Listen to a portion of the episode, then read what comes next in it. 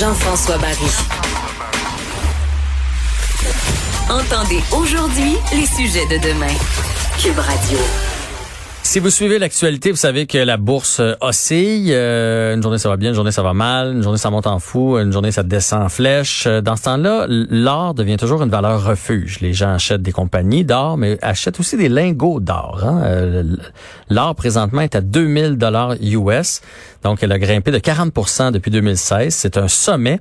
Et moi, je suis curieux parce qu'il y a des gens présentement flairant justement le prix de l'or qui est à la hausse, qui vont échanger euh, leurs bijoux contre de l'argent. On va s'entretenir avec Normand Desiel, propriétaire de la bijouterie Desiel à Grenby et président de la Corporation des bijoutiers du Québec. Bonjour, Monsieur Desiel. Bonjour, Monsieur Barry. Bon, là, vous, vous, vous me confirmez qu'il y a une hausse de clients qui partent avec leurs bagues, leurs chaînes, leurs bijoux et qui vont échanger ça contre des sommes d'argent. Ben, oui, absolument. présentement, euh, c'est sûr que les gens ont déjà commencé à faire le ménage des, tiroirs déjà depuis, par exemple, quelques temps. Euh, parce que le prix de l'or est à la hausse déjà depuis un moment, mais là, c'est sûr qu'il vient d'atteindre un sommet euh, inégalé, mais oui, effectivement, les gens font le ménage présentement, ils viennent puis nous ils apportent leurs vieux bijoux, leurs vieilles chaînes brisées, les boucles d'oreilles dépareillées pour pour récupérer des dollars ou encore des bijoux en échange, évidemment là. Mm-hmm. Il y a encore des gens qui, qui avaient consommé déjà des bijoux, puis aujourd'hui, mais ont envie de repartir en neuf, par exemple. Mais là, ça fonctionne comment? Là? Mettons que moi, je fais comme, euh, bon, ma bague de fiançailles, j'ai plus besoin de ça. Ma petite chaîne, euh, quand j'étais petit non plus. Euh, ma blonde, des vieilles boucles d'oreilles dépareillées. Je pars avec ça, je me présente à la bijouterie. comment on fait pour savoir comment ça vaut? J'imagine que c'est pas de l'or pur, là, ma chaîne n'est pas en or pur. Fait que, qui détermine le prix? Comment ça se passe? Effectivement, ben, la technologie change. Évidemment, auparavant, on, on testait beaucoup avec euh, des acides pour savoir si c'était du 10, 14 ou 18 carats.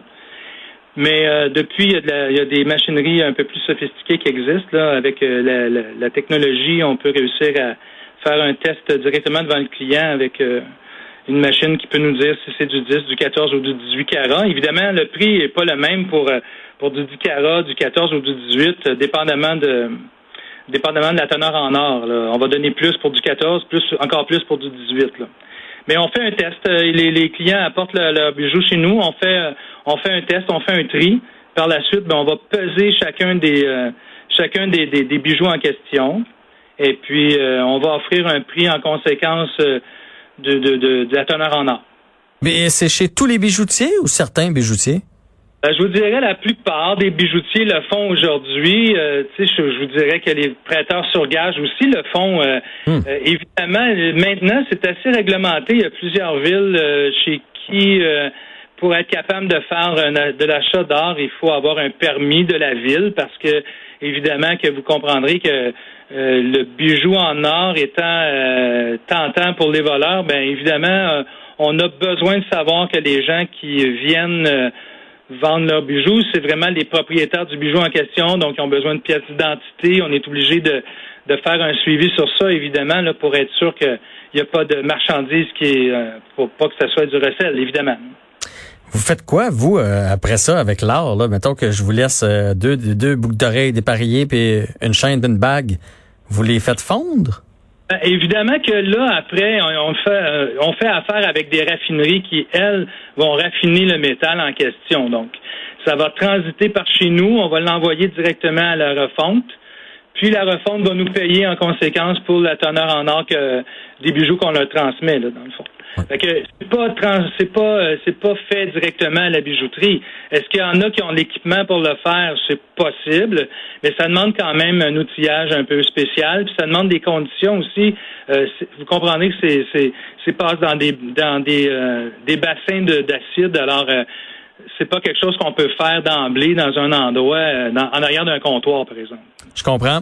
Les gens sont déçus généralement. Ils pensent avoir plus, avoir moins. Euh, je prends par exemple, je sais pas moi, une chaîne que j'aurais payé 200 dollars. Tu sais, une chaîne classique homme là, avec des mailles. Là, euh, on porte ça. Mettons, j'ai payé ça 200 dollars. Je vais avoir plus aujourd'hui? Je vais avoir moins? 100 dollars en quelle année? Ben, mettons que j'ai acheté ça il y a 5 ans. Puis là, elle est brisée. Puis je la ramène. Présentement, là, l'or, il y a cinq ans, je vous donne, je, je, je, suis pas une encyclopédie, évidemment, j'ai pas tout le prix de l'or des cinq dernières années, mais disons que l'or pouvait peut-être se, transiger, peut-être à peut-être 1300 dollars euh, américains à ce moment-là, puis là aujourd'hui on est à 2000. Fait que c'est sûr que faut penser qu'à un moment où on a fait l'achat du bijou, on a payé pour de la main d'œuvre, mm-hmm.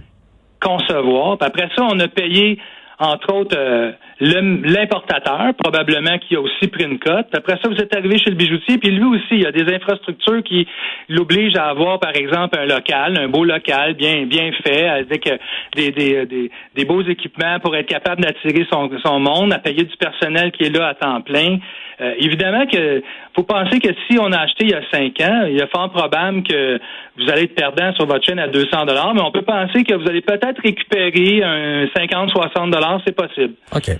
Je vous dirais que vous avez acheté le même bijou en 1978 ou en 1980, ben probablement que si vous avez payé 200 dollars à l'époque, il y a des fortes chances que je vous donne encore 200 dollars aujourd'hui. Donc vous l'avez porté pendant 30 ans ou, même euh, ou même 40 ans en 80 là. Et puis euh, aujourd'hui, si vous l'avez payé 200 à l'époque, il y a des fortes chances que je vous donne encore 200 dollars pour le même bijou. Si si par exemple vous, vous venez chez moi puis que vous voulez faire un échange sur un bijou, évidemment, ça dépendra de chaque bijoutier. On a tous euh, notre façon de compter là, mais chez mm-hmm. nous en échange, ça se transige au prix du jour. Et puis à ce moment-là pour faire un échange on, le, profit qu'on va faire on le fera pas sur la sur l'achat de votre art mais plutôt sur le bijou qu'on va vous vendre. Que Bien sûr. ça dépend de chacun là. À ce moment-là chacun est libre de de vendre au prix qu'il veut évidemment dernière question je, qui, est comme un peu plus euh, euh, de société. Non, mais en fait, je veux savoir parce que euh, on le sait là, euh, avec la COVID, il y a des gens qui ont sorti leurs économies, qui sont sur la PCU. Les gens qui vont échanger leur or présentement, est-ce que vous sentez que c'est pour payer l'épicerie? Tu sais, ils sont comme à bout puis ils font garde là, il me reste ma bague, je vais aller vendre ma bague puis puis tant pis. Ou c'est plus des gens qui ils ont ça dans le fond du tiroir. c'est des trucs qu'ils ont accumulé à, travers les années ou un héritage qu'on leur a laissé. C'est quel genre C'est pour avoir un peu de sous ou vraiment parce qu'ils sont rendus au bout du rouleau et c'est la dernière chose qu'ils possèdent? Je vous dirais probablement que les personnes qui sont vraiment à bout de ressources, euh, ces personnes-là viennent peu chez peu, peu dans les bijouteries, Ils vont plus aller, par exemple, dans un, euh, un prêteur sur gage ou quelque chose comme ça. Chez, nous, on, on voit pas ça tellement. Je vous dis pas que c'est pas ça arrive pas à l'occasion, qu'il y a des gens qui arrivent vraiment démunis là. Mais c'est pas c'est pas le, c'est pas le lot de tous ceux qui viennent vendre leurs bijoux. C'est plus parce qu'ils viennent profiter du fait que l'or est rendu à un prix euh, X, puis ça vaut la peine de le faire présentement, de vendre, de vendre le bijou parce que euh, encore en magasin, euh, la plupart des bijoutiers, si je vous vendais aujourd'hui une chaîne aujourd'hui, peut-être que je l'ai acheté il y a un an, il y a un an et demi sur le marché, donc le prix était au prix d'il y a un an, un an et demi, mais je vais vous payer pour votre vieux bijou pour le prix de l'or aujourd'hui. Donc, mm-hmm que ça peut être intéressant pour le, consommateur de faire cet achat-là présentement. Merci. oui, ah, excusez, allez-y. Ça m'a fait plaisir, M. Barry. C'est vraiment intéressant. Ce, sujet-là me turlupine depuis le début de la semaine. Alors, Normand Desiel, propriétaire de la bijouterie Desiel à Grande Bay, président de la Corporation des bijoutiers du Québec, qui nous parlait du prix euh, de l'or qui est en hausse et euh, du fait que les gens vident leur tiroir et euh, vont échanger leurs bijoux, que ce soit pour en acheter d'autres, tout simplement pour repartir avec de l'argent.